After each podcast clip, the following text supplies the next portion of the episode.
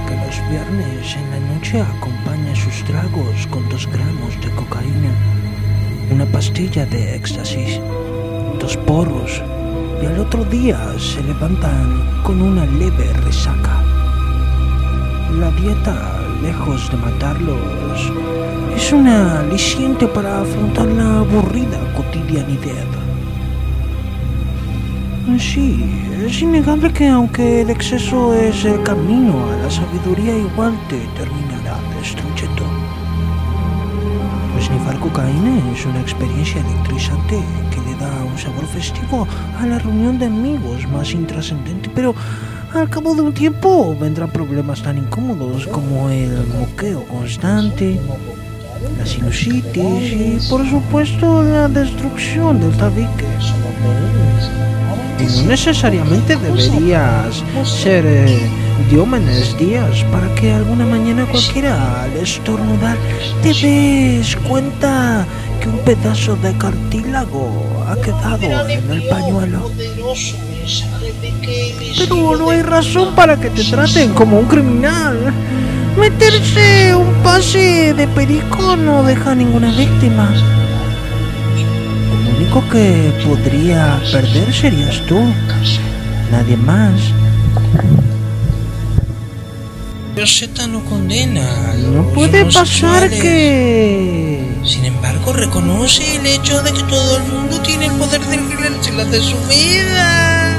Por cuidarle a los gringos su economía. El narcotráfico no es un tema de salud pública, sino de fuga de capitales.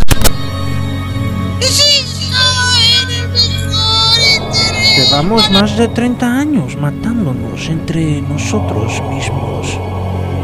Te pegan un tiro en aras de exterminar el flagelo de la droga, algo que es imposible de combatir simple y llanamente porque todo el tiempo estamos queriendo alterar nuestra conciencia. Es un libro Intoxicación, la unidad universal para sustancias que alteran la mente en el psicofarmacólogo estadounidense. Propensos a morir jóvenes. Es aconsejable permitir que adopten niños. Propensos a morir. Propensos. Es el libro escrito por Steven Seagal. Habla de lo que él denomina el cuarto impulso. A diferencia de otros motivos adquiridos, la intoxicación actúa con la fuerza de un instinto primario por su capacidad de gobernar el comportamiento de las personas, las sociedades y las especies, al igual que el sexo, el hambre y la sed. El cuarto impulso, la búsqueda de la intoxicación no puede ser reprimido, es biológicamente inevitable. Así como hoy en día nos resultan ridículos los prejuicios que alguna vez se tuvieron contra los homosexuales, llegará el momento histórico en que la guerra contra las drogas en todas sus formas no será más que un recuerdo amargo. Tenemos derecho a alternar nuestra conciencia como cuando nos dé la puta gana. Usar drogas eh, de una manera sistemática no te convierte en un drogadicto. Así como tomar una cerveza no te transforma en un alcohólico o amarrar a tu pareja en la cama no te hace un sádico, demonios. La desinformación nos ha privado de uno de los placeres más primitivos y duraderos que se haya tenido memoria.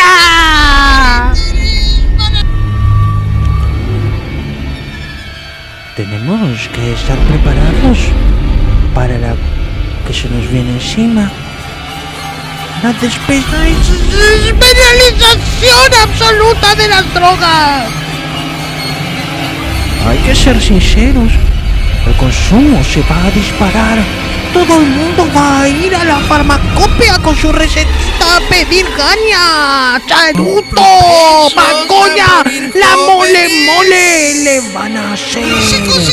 No porque tengan muchos problemas, no por la ausencia de Dios en sus corazones, sino porque fumar marihuana es un placer absoluto.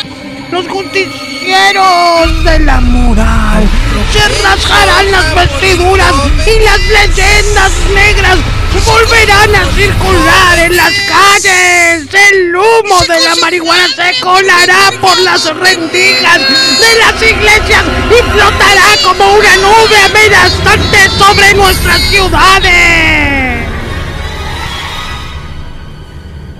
Claro que habrá más droga, pero también menos delincuentes. Son las leyes atroces las que fabrican delincuentes no las drogas. Las drogas son solo el manjar de los dioses. El manjar de los dioses. El manjar de los dioses. El manjar de los dioses. El manjar de los dioses. El manjar de los dioses. El manjar de los dioses. El manjar de los dioses.